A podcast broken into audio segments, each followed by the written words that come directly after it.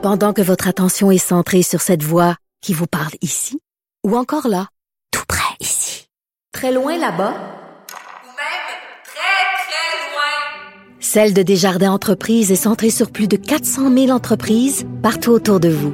Depuis plus de 120 ans, nos équipes dédiées accompagnent les entrepreneurs d'ici à chaque étape pour qu'ils puissent rester centrés sur ce qui compte, la croissance de leur entreprise.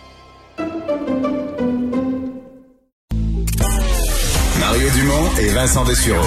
Un duo aussi populaire que Batman et Robin. Cube Radio. Il y a, euh, au cours des dernières euh, journées, euh, hier, le docteur Arruda a commenté ça d'ailleurs, tout un questionnement, d'abord sur l'ampleur de la deuxième vague, mais sur le moment à partir duquel le gouvernement a décidé d'agir. Il y a même une espèce de questionnement sur la, définition de deuxième vague, à quel moment on aurait dû déterminer la deuxième vague est partie. Benoît Maas, c'est chef de l'unité de recherche clinique appliquée au CHU Sainte-Justine, professeur de santé publique à l'Université de Montréal. On lui a parlé à quelques reprises. Professeur Maas, bonjour. Bonjour. Euh, vous pensez, vous, vous êtes de ceux qui pensent que le gouvernement aurait dû, la période de 28 jours, qui va peut-être devenir plus longue, mais qu'on aurait dû partir ça plus vite? Oui, en fait, quand on regarde euh, euh, l'augmentation des contacts, ça, avait commencé déjà au début de août il y a eu une augmentation substantielle. Et euh, euh, on sait comment ça fonctionne maintenant, une épidémie. Euh, c'est nourri par des contacts. Alors, les contacts augmentent en premier. Après ça, on va voir les infections arriver. Après ça, ça va être les hospitalisations. Et après ça, ça va être les décès.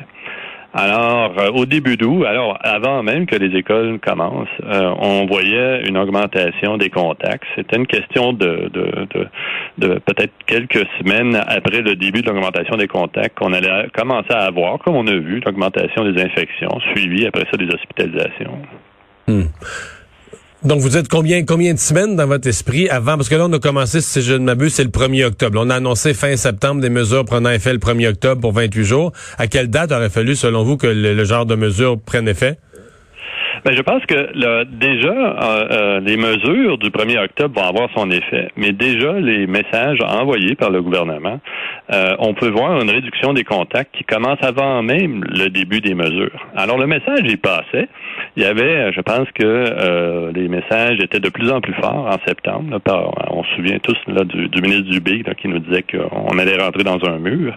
Et déjà, les, les, Québécois avaient commencé à réduire leurs contacts. Alors, c'est sûr qu'on aurait pu amplifier, débuter ces messages peut-être un peu plus tôt. Euh, euh, et on voit que ça, ça fonctionne. Ça fonctionne. On n'a pas besoin de, vraiment attendre d'imposer des mesures pour voir qu'il y a une réduction des contacts. Je vous entends bien. Là, j'embarque sur le J'embarque sur la clôture entre vous puis la réalité politique, entre la, la, la, disons, la théorie de la santé publique puis la réalité politique, parce que je regarde comment le gouvernement se fait planter, écœurer, même dans certains cas, ça tourne aux menaces, pour en faire trop, pour avoir trop de mesures, pour brimer la liberté des gens. Mais ça, c'est dans un contexte quand même où le gouvernement a agi alors qu'on voyait les centaines de cas, puis les cas doublés en 4-5 jours, ça passait de 200 à 400. J'imagine si le gouvernement euh, annonce les mêmes mesures, puis je vous crois là, quand vous dites, nous, les experts en santé publique, quand on voit ça partir, le 100, 150, 200, 250 cas, on voit ça monter, on le sait où ça s'en va. Mais le public, lui, voyait, mettons, juste 200 cas. J'imagine le gouvernement annoncer les mêmes choses quand il y avait juste 200 cas, ça aurait été épouvantable, ça aurait été une révolte, des manifestations. Les gens auraient dit, il n'y a même pas de cas. A à ce moment-là, mon souvenir, c'est qu'il y avait, je pense qu'on était en bas de 100 personnes à l'hôpital pour tout le Québec. Il y avait peut-être 50, 60 personnes à l'hôpital. Ça aurait été la révolte, non? Ben, la révolte, je, je, peux pas vous dire, mais, mais euh, clairement, à la première vague, c'était la même situation. Euh, on fermait les écoles et la même réaction. On disait, ben, pourtant, il n'y a pas beaucoup de cas. C'est à peine. Euh, puis on se comparait à la Colombie-Britannique dans ce temps-là. Il y a la Colombie-Britannique qui ont déjà une soixantaine de morts. Nous, c'est à peine si ça vient de commencer pour fermer les écoles. Alors c'est la même. Faut, faut quand même euh, redire à la population, aux Québécois, dire on a déjà vécu ça là, où ça commence très lentement et ça finit par exploser. Ça finit par augmenter beaucoup plus rapidement. Il faut prendre action maintenant. Hmm. Ouais. Je vous pose, c'est peut-être une drôle de question, mais vous, mettons, vous êtes, euh, on remonte là, il y a quelques années, vous êtes étudiant, euh, faites vos études très avancées en, santé publique dans les meilleurs départements. Est-ce qu'on enseigne ça, là?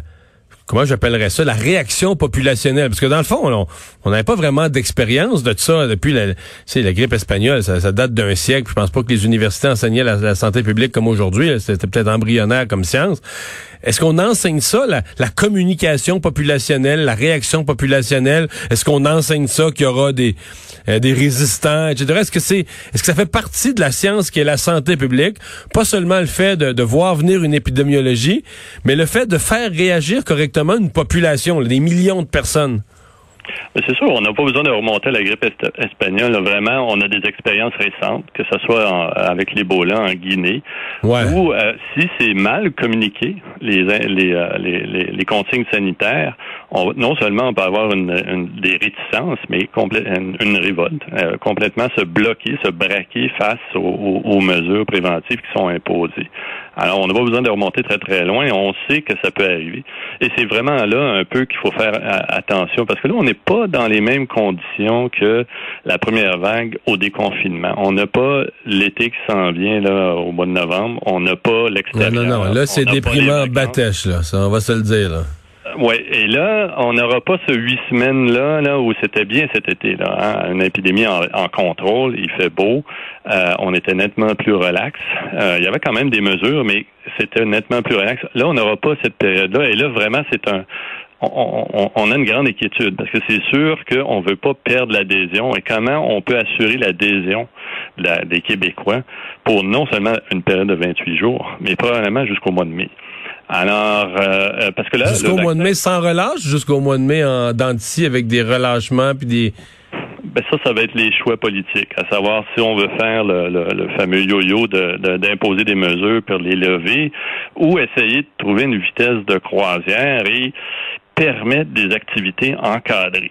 Euh, il nous faut des activités physiques, il nous faut des activités sociales, il nous faut, je dis pas toutes les rapports, mais un certain minimum pour survivre cette longue période-là. Donc, faudra euh, lever certaines restrictions, permettre certaines activités de façon encadrée, puis retrouver un rythme de, de, de, croisière. Ça, c'est c'est tout un art. Là. Ça, c'est vraiment... Ça me semble la recherche de cet équilibre-là, c'est tout un art. Hein? Oui, en fait, on, peut s'apercevoir que tout le monde, tous les autres pays, tous les autres provinces cherchent la même chose. Puis euh, on ne peut pas dire qu'il y a une recette magique. S'il y avait une recette magique, on l'aurait déjà là. Mais il faut voir aussi avec qu'est-ce qu'on peut faire. Par exemple, ouvrir les patinoires extérieurs cet hiver. C'est quelque chose. C'est bon là. C'est bon.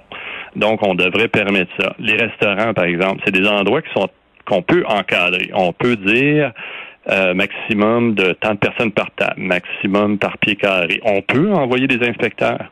On peut avoir une tolérance zéro de dire si vous ne suivez pas le règlement, on vous ferme pendant un, mois. Mais il faut permettre à la population, parce que ça là, c'est long, là, jusqu'au mois de janvier, au mois de mai, c'est très, très loin. Alors, on peut pas s'imaginer qu'on va vivre euh, mm. euh, les prochains mois comme on vient de vivre le mois d'octobre. Ouais. Non, je vous entends bien. Et je, veux absolument, le temps file, vous entendre sur deux choses. Commençons par l'Europe. C'est fou, là. Je me souviens ici à l'émission, on suit ça un peu. Euh, on, avait, quand la, quand la France avait touché 17 000 cas dans une journée, qui était vraiment un record par rapport à tout ce qui avait été vu au printemps, on trouvait ça énorme. Mais là, ça fait deux jours de suite qu'en France, il y a plus que 40 000 cas par jour. C'est au Royaume-Uni, c'est parti en Italie. Il y a des pays qui avaient très peu eu de première vague, la Pologne, la, République tchèque, des pays de, l'Est de l'Europe. Euh, bon, on sent les, les, les mots de l'OMS sur l'Europe, c'est que la situation est largement hors de contrôle. Vous en pensez quoi? Ben, c'est excessivement inquiétant. Et c'est certain que si on attend trop longtemps, et là, on peut se faciliter, au, dire au Québec, on n'est pas dans cette situation-là, puis on a pris les choses en main à temps, je dois dire, euh, parce que là, ils vont être obligés d'imposer de, des mesures beaucoup plus sévères. On parle de couvre-feu, euh, de, de, pas permettre aux gens de même de circuler le jour, ainsi de suite, pour reprendre le contrôle. Alors, c'est sûr qu'on n'est pas dans cette situation-là, mais mais clairement, si on, on, on on ne on, garde pas un certain niveau de mesure, on pourrait se retrouver dans cette situation-là assez facilement. Mais je pense qu'au Québec, je peux dire, je suis très encouragé de la réaction qu'on a eue des Québécois au mois de septembre. On parle des mesures au 1er, au 1er octobre, mais déjà au mois de septembre, on peut voir qu'il y a eu une réduction des contacts. hein. Fait que pour vous, quand vous entendez que les Québécois respectent rien, tout ça, c'est pas votre opinion. Vous dites, avant même que la zone rouge soit appliquée avec toutes ces restrictions, les gens avaient déjà commencé, juste les messages d'avertissement, la montée du nombre de cas, les gens avaient commencé à se discipliner. Euh, c'est c'est pas vrai que les Québécois euh, font respectent rien, là. Ben, je pense pas que c'est la majorité. Je pense qu'il y y y a- définitivement euh, euh, quelques problèmes, quelques minorités. Euh, euh, je peux pas vous dire euh, la proportion, mais clairement, quand je regarde les chiffres globaux, euh, il y a euh, globalement les Québécois ont réduit leurs contacts en septembre. Donc le message qu'on faisait assez poli au début, vous allez me dire là, du, on nous suppliait quasiment de dire s'il vous plaît, arrêtez, diminuez vos contacts. Il y en a qui ont écoutés, puis de plus en plus euh, de, de- de- de- assez pour avoir un impact. hein. Donc, euh, c'est- bien, c'est très bien, mais faut pas prendre pour acquis que les Québécois vont pouvoir faire ça sur une longue période. Il faut penser à des mesures pour, comme je disais tout à l'heure, des activités encadrées pour pouvoir souffler parce que c'est long jusqu'au mois de mai. Puis aux États-Unis? Ah ben là, je je, je, pour- je- je pourrais pas vous expliquer ce qui se passe aux États-Unis, mais c'est, quelque chose qui est excessivement difficile à comprendre. Écoutez, moi j'ai, travaillé, côtoyé euh, euh, lorsque j'étais aux États-Unis, euh, le groupe de Dr. Fauci. euh, c'est, quelqu'un que, que, que les États-Unis devraient écouter, euh, que je pense que s'ils avaient C'est une sommité, là. C'est une sommité mondiale. C'est pas croyable que Trump ait dit que c'est un idiot. C'est- Ah, je, je suis, c'est complètement.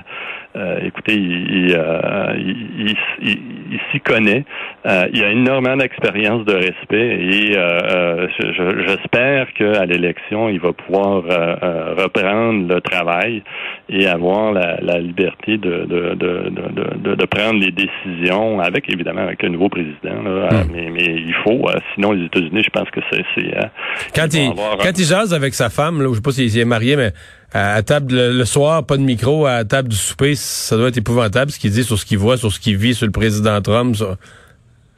Ah, je, je, je, j'imagine que, que c'est une période, probablement la période la plus difficile que j'ai jamais vécue, là, puis il a passé par, à travers beaucoup d'épidémies et de, de, de crises aux États-Unis, là, mais, mais euh, c'est, c'est clairement euh, euh, excessivement difficile parce que de voir qu'on aurait pu faire mieux aux États-Unis, clairement, et on avait les ressources et, et euh, euh, de, de- d'être impuissant finalement. Il a, il a, il a beau essayer, mais euh, c'est, c'est, c'est excessivement difficile avec la, la, la présidence qui est en place. là. Benoît Mars, merci beaucoup d'avoir été avec nous. OK, merci. Au revoir. Bonne On journée. fait une pause euh, dans un instant, les sports avec Jean-François Barry.